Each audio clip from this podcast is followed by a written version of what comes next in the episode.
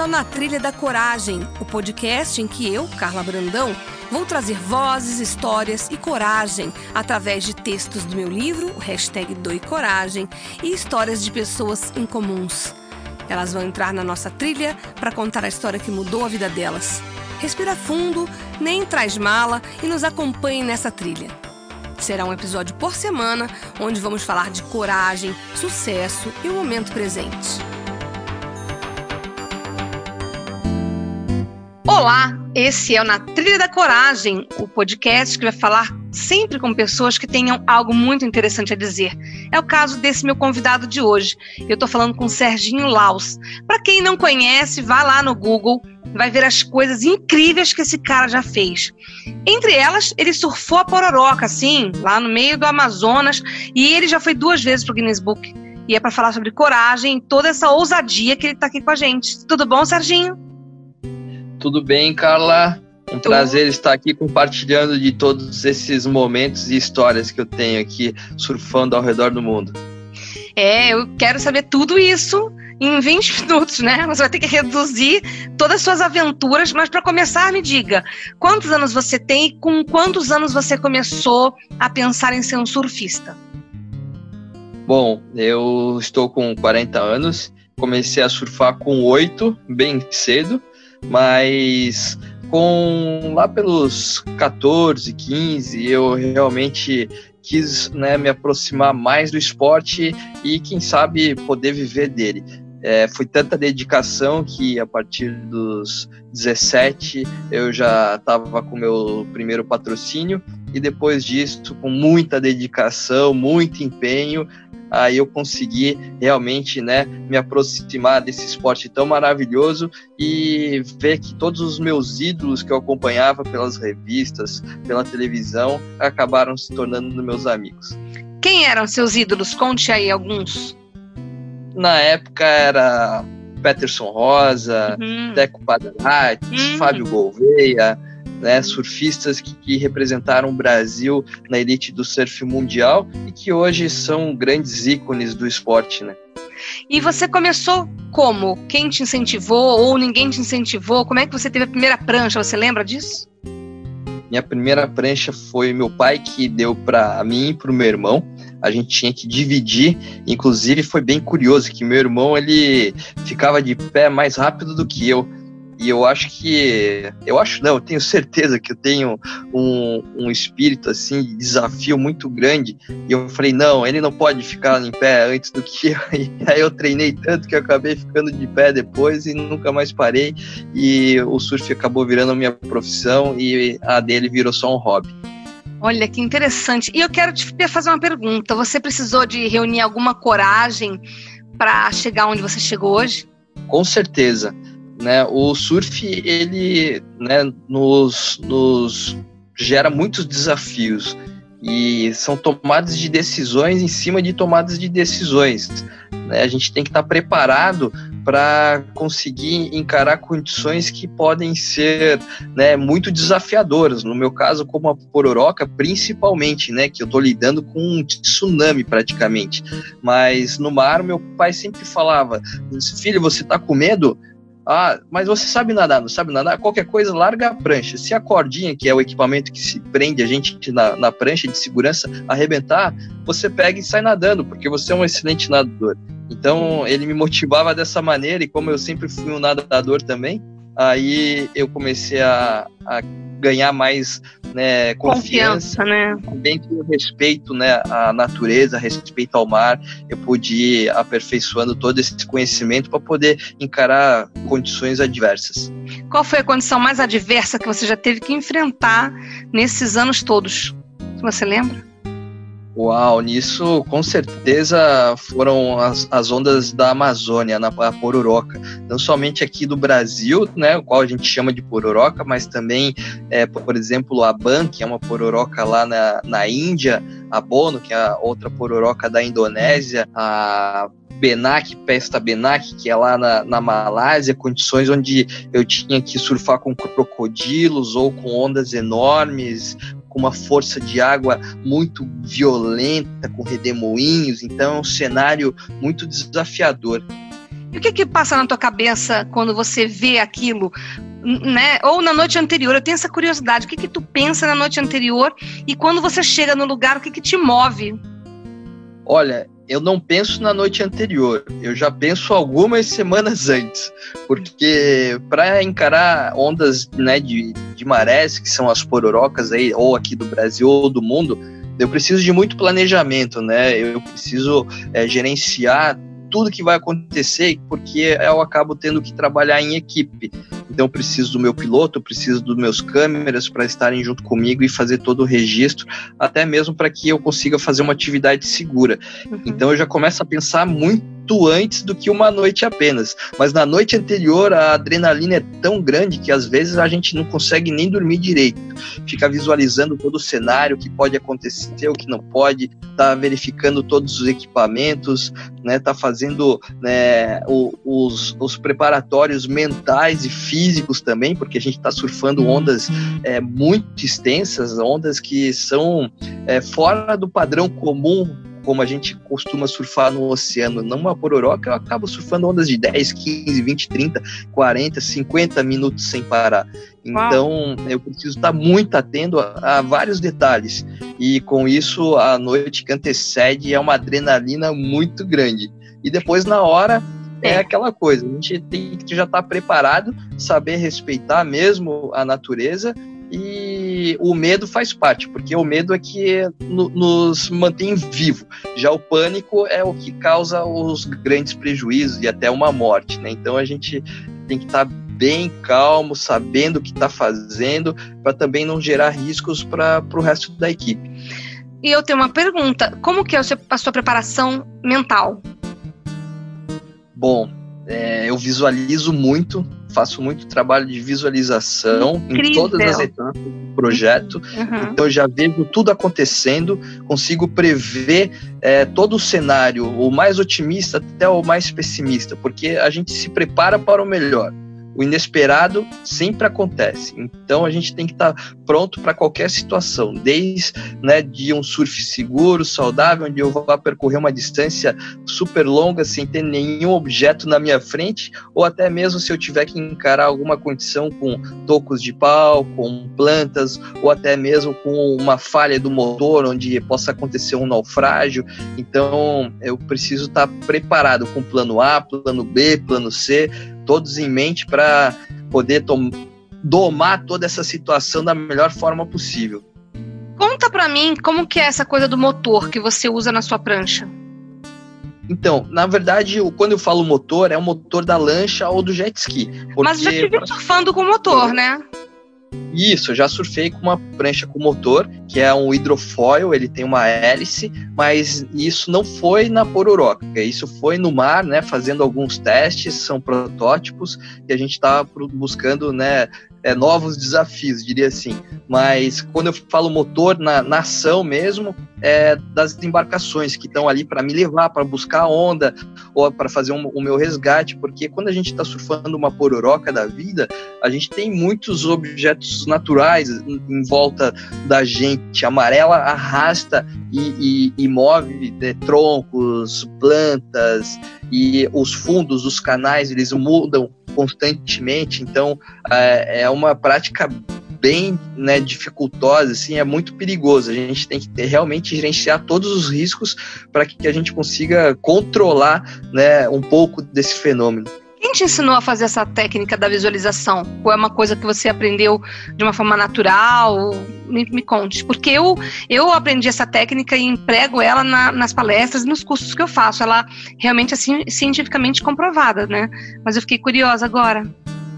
Sim, é, eu desde os 17 anos eu fiz vários cursos de expansão da mente. Hum. Então eu consigo daí é, entrar nos níveis né, de concentração e eu consigo também né, planejar tudo isso para que é, é lógico, eu estou mapeando e estou já projetando né, todos os melhores cenários sempre, né? Uhum. Mas é, eu preciso estar tá com essa consciência, um despertar diferenciado para eu conseguir realizar e cumprir todas as minhas missões.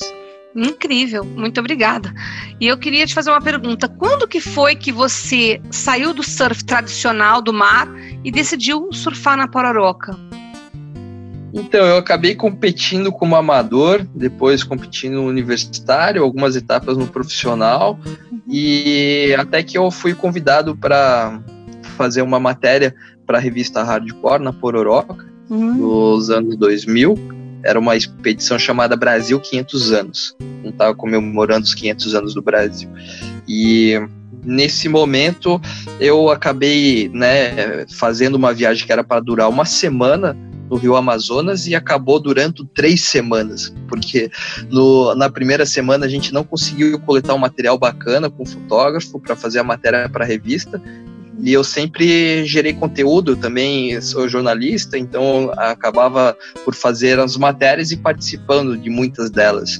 Uhum. E a gente não conseguiu, né, aquela condição fotográfica para realmente dar impacto e a gente acabou ficando mais um período de lua lá no, no estado do Amapá, para daí então conhecer a pororoca do rio Araguari, que é, a gente depois foi saber que era o Havaí das ondas de marés no mundo, uma das melhores do planeta, uhum. e ali acabou sendo minha base, onde eu trabalhei por muitos anos, até que essa pororoca acabou, diria assim, né? Porque o rio secou e a gente não tem mais água e as ondas que aconteciam nesse trecho, hoje a gente só tem terra e, e mato, né? Um, algo bem lamentável, que assim. triste, por do desacaso do, do ser humano.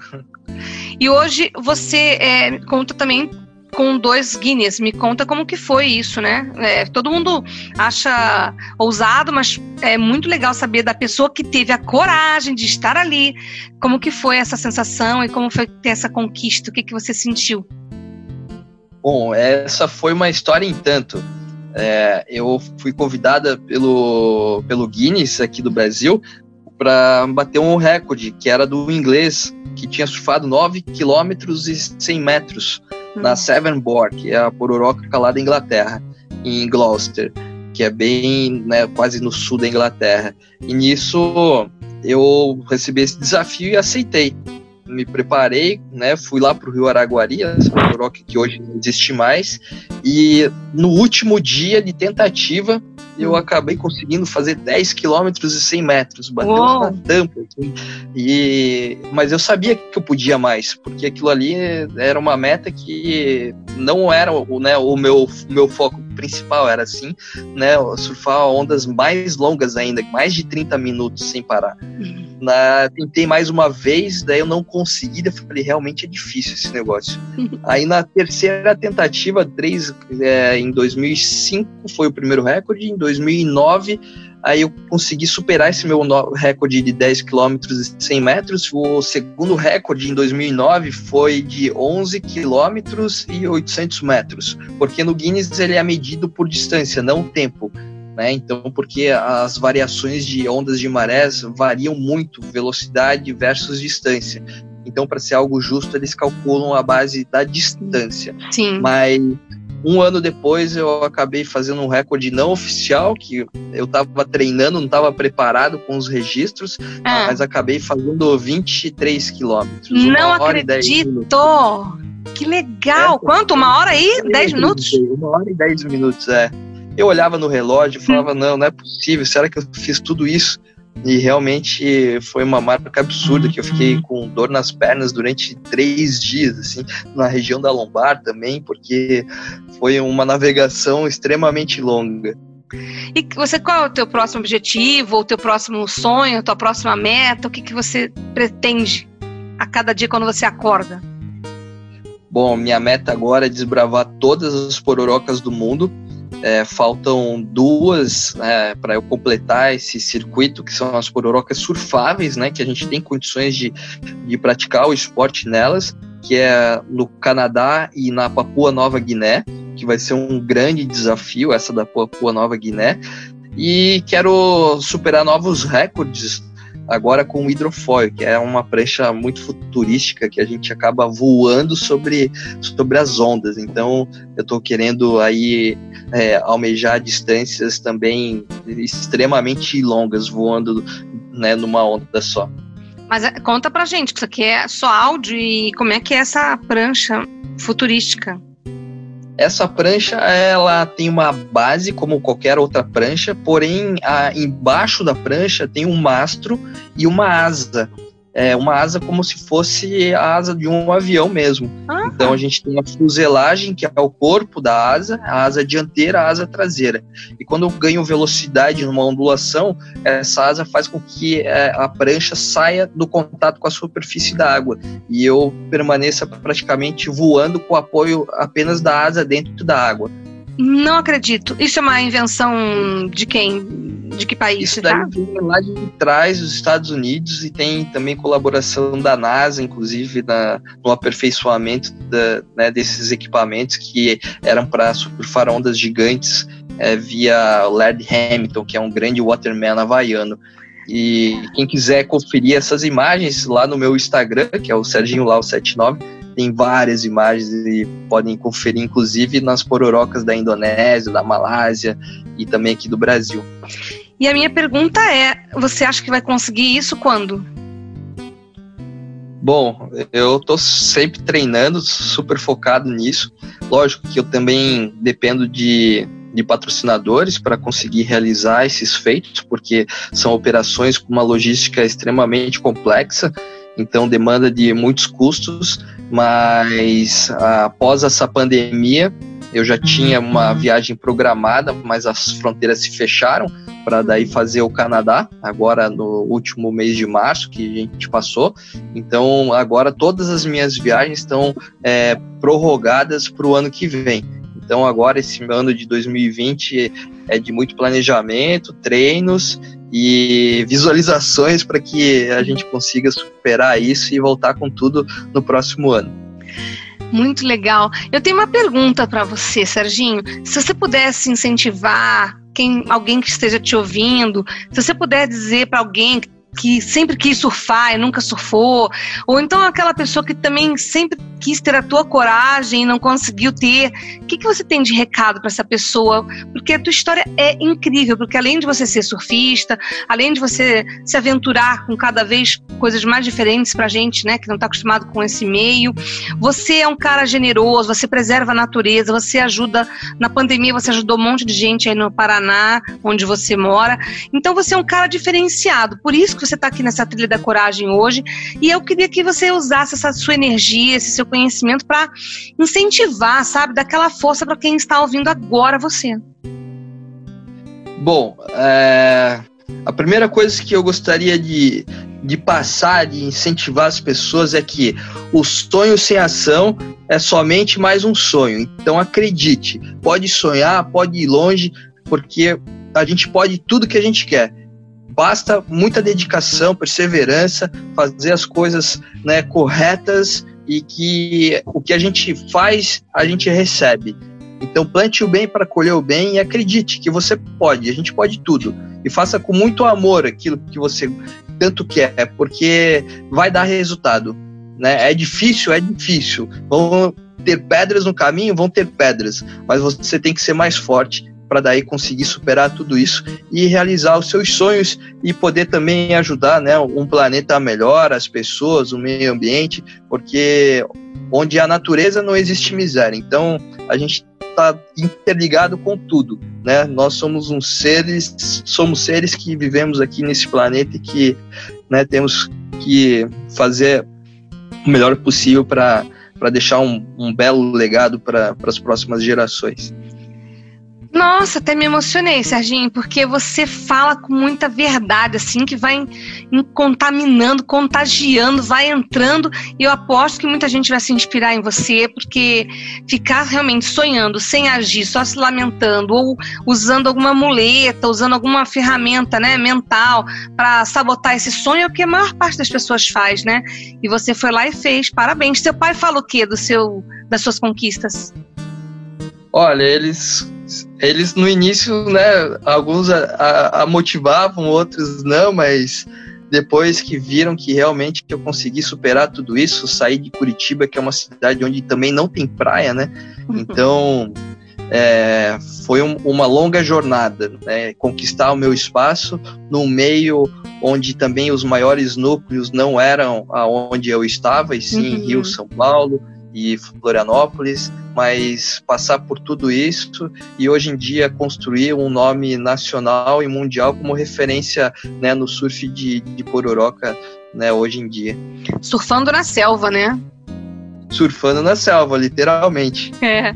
Serginho, muito obrigada. Eu adorei o papo, adorei essa sua força, essa sua inspiração, essa coragem que você tem que me parece ser nata, né? Você deve, não sei de onde você tira isso, porque é, você viu seu irmão e você falou, eu vou conseguir passar, né? E você e deve ter sempre um obstáculo a mais que você tenta transpor, imagino eu. Não sei como é que é a sua cabeça. Me conta. Eu sempre estou querendo me, me superar. É, sempre estou buscando algo diferenciado, inédito, exclusivo. É isso que me motiva. É tá me superando e superando vários outros limites. Então, quanto mais difícil, melhor é, né? E qual, qual a sensação que você tem quando você não consegue? Por exemplo, na, uma vez que você tenha tentado alguma coisa e você não conseguiu, o que, que você pensa naquele momento? No primeiro momento a gente fica um pouco chateado, mas é, eu sei que nada acontece por acaso, porque se não foi aquele momento é porque eu deveria ter algum aprendizado para poder evoluir e, e, melhorar não só na minha performance, mas também num trabalho num todo.